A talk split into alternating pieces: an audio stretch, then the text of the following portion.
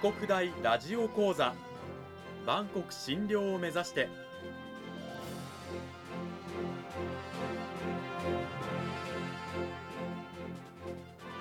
番組タイトルにある万国診療とは世界の架け橋を意味する言葉です。この番組はアジアの十字路に位置するここ沖縄にある沖縄国際大学で日々どのような研究や教育が行われているのかを発信していく番組です。案内人はラジオ沖縄アナウンサー小橋川響が務めます。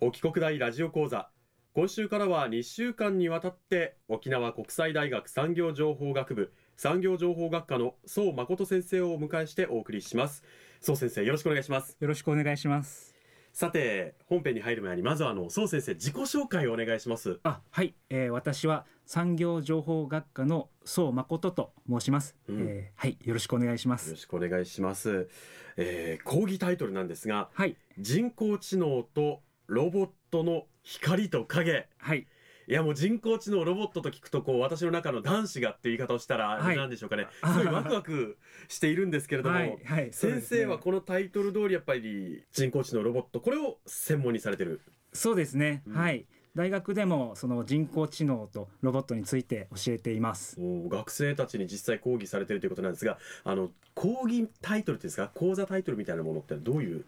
えー、講講義講座があるんでしょうか？はい、えー、まあ一つは人工知能概論というもので、うん、まあ人工知能のあらましを、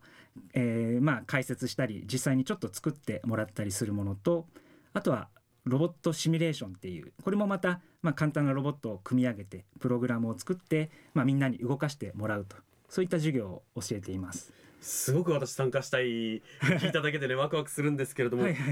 先生はあの専門が人工知能ロボットというふうにおっしゃったんですけれども、はい、そもそもあのこのジャンルっていうんですかねを教えるに至った経緯というのはどうだったんでしょうか？あそうですね。で私はあの学生時代から複雑系工学っていう学問に従事しておりまして、はい、でその複雑系工学っていうのはまあ、どんなものかっていうと、まあ、ものづくりを通じて事の本質を明らかにするとまあ、そのような科学分野の一つなんですね。うん、で、まあ、一般に科学では研究対象の全体を細かい部分に分けてその仕組みを明らかにしていくという手法を取るんですけど、はい、まあ、ただ世の中にはそれでは解決できない問題がたくさんあるんですね。うん、で例えば人間の心って何だろうとか脳や心臓を解剖したらその元が出てくるかなとか、でもどんなにかき分けてってもそんなものは見つからないわけですよね。確かにこう心臓を解剖しても魂の元みたいなものって見つからないですよね、はいはい、だから命って何かなってまあ本当に分かんないわけです、うん、でそういった複雑回帰な問題に対してじゃあゼロから研究対象の模倣品を作ろうと挑戦してでその取り組みの中で対象の仕組みを明らかにしようと。まあ、通常の科学とは逆のアプローチを取るのが複雑系工学っていうんですけども、まあ、私もともと人の命とかなんで人間はこう考えるんだろうとかそういうとこに興味があって、まあ、その研究の一環にこの人工知能とかロボットの開発があったんですね。うん。面白いですよね。さっきの解剖の話もそうなんですけど複雑系工学というのは観察じゃなくて作っていく過程で本質を見つけてみよう見出そうという真逆のアプローチで、その中で先生はもうロボットとか、まあ、人工知能というジャンルにねいらっしゃるということなんですけれども、はい、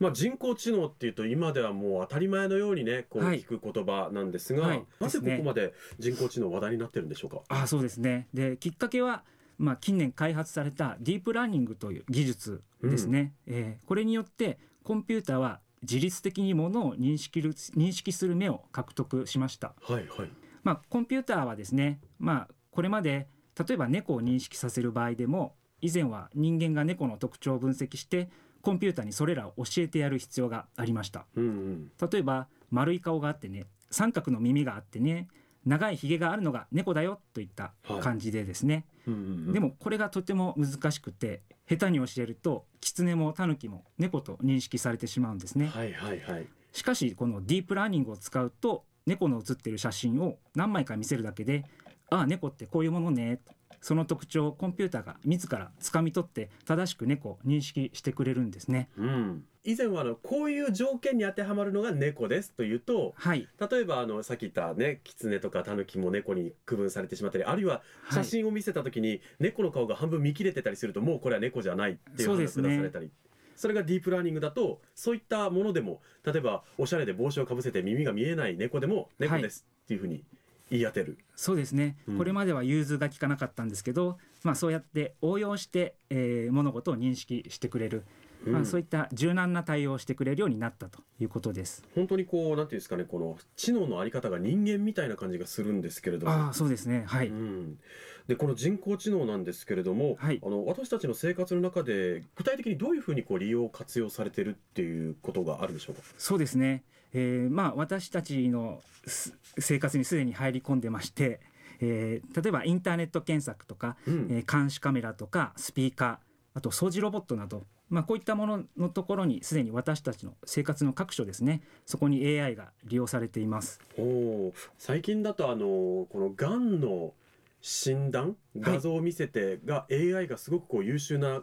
結果成果を出しているっていうニュースなんかもありましたよね。はいえーまあ、医療分野でもあのレントゲンや内視鏡の技術もかなり発達してくれてるんですね、うんうん、まあ、それと AI を組み合わせた画像診断技術っていうのも研究が進んでて今おっしゃられたようにがんをはじめ、まあ、その他の病巣もですね人間の医師よりも迅速で正確に診断できるという報告も出てきてます。うんそうなっていくとこう病気の早期発見につながったりとか、はい、よりこう健康的でね、えー、長生きできるような生活ができる、はい、来るっていう時代がもうそこまで来てるかもしれないですね。そうですね、うん、お医者さんのお仕事も大変ですし、うん、まあそこら辺のワークバランスも、えー、ちょっと貢献できるかなとというのがあります。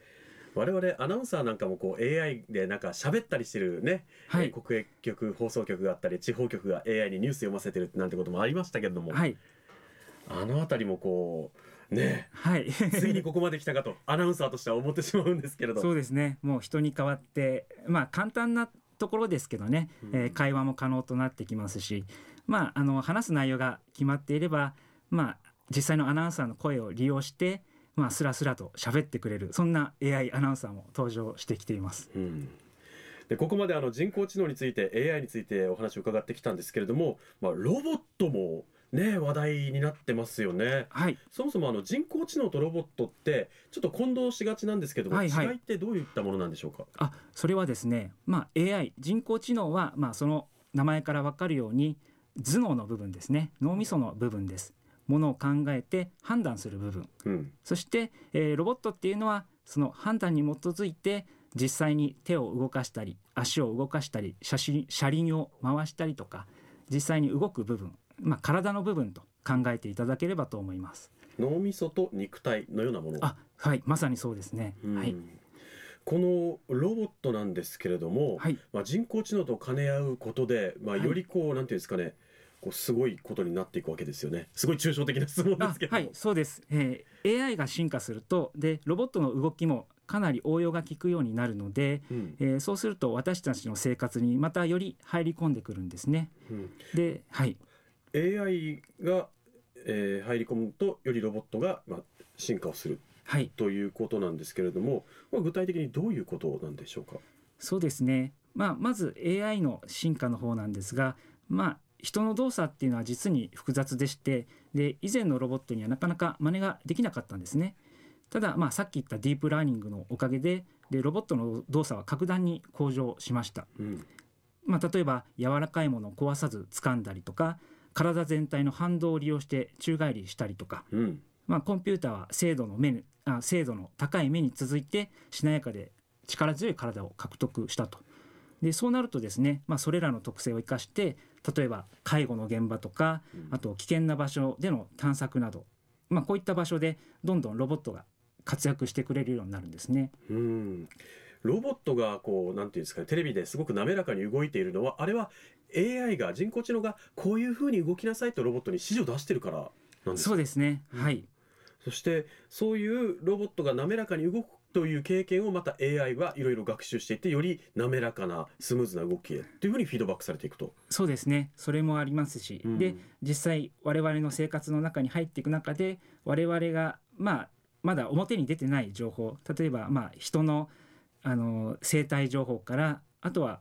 社会動向とか、あと、まあ、地球環境に至るまでのさまざまな情報がまあ、ロボットの仕事を通してそこから大量に収集されていくんですね。うんこう我々の生活全般あらゆるジャンルでのこう活躍が期待されている、まあ、人工知能ロボットなんですけれども、はい、もしかしたらこう今出てるあの海洋プラスチックの問題であるとか、はい、貧困とか砂漠化とかそういったいろんな問題をもしかしたら AI がそこに解決策を提示する時代が来るかもっていう。あはいそうですね。本当に AI っていうのはこのデータ量がまあ適切なデータですけど、うん、データ量が増えれば増えるほど新しい気づきとか、うん、正しい判断とかしてくれるようになるので将来的にはですね人の体調管理からエンターテインメントとか、まあ、政治経済とか、あとさっきおっしゃった環境問題まで、まあ、幅広い分野に対して、まあ、我々人間が気づかなかったような新しいヒントを出してくれる可能性は大いにありますね。あのそばにいてくれる存在となって、うん、まあ日々の生活を応援してくれるとか、うん、あとはもうロボットと組み合わさることでコピーロボットみたいな、はい、自分の代わりにちょっとした仕事をしてくれるなんていうのもまあ実現可能かなと考えてます。面白いですね。はい。この時間は沖縄国際大学産業情報学部産業情報学科の宋誠先生にお話を伺いました。宋先生どうもありがとうございました。ありがとうございました。さて、え今週は宋先生に人工知能やロボットのこうすごく光の部分ね、はい、楽しい話をしていただいたんですけれども、はい、夢が広がった方多いんじゃないでしょうか。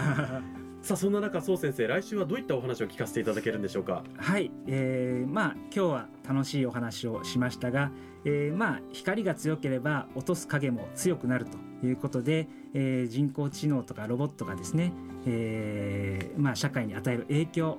ちょっと暗がりの部分もお話ししたいかなと思います。うん。ここもまたね光の部分と同じぐらい興味深いと思います。皆さんぜひ来週も聞いてください。はい。そう先生今週はありがとうございました。ありがとうございました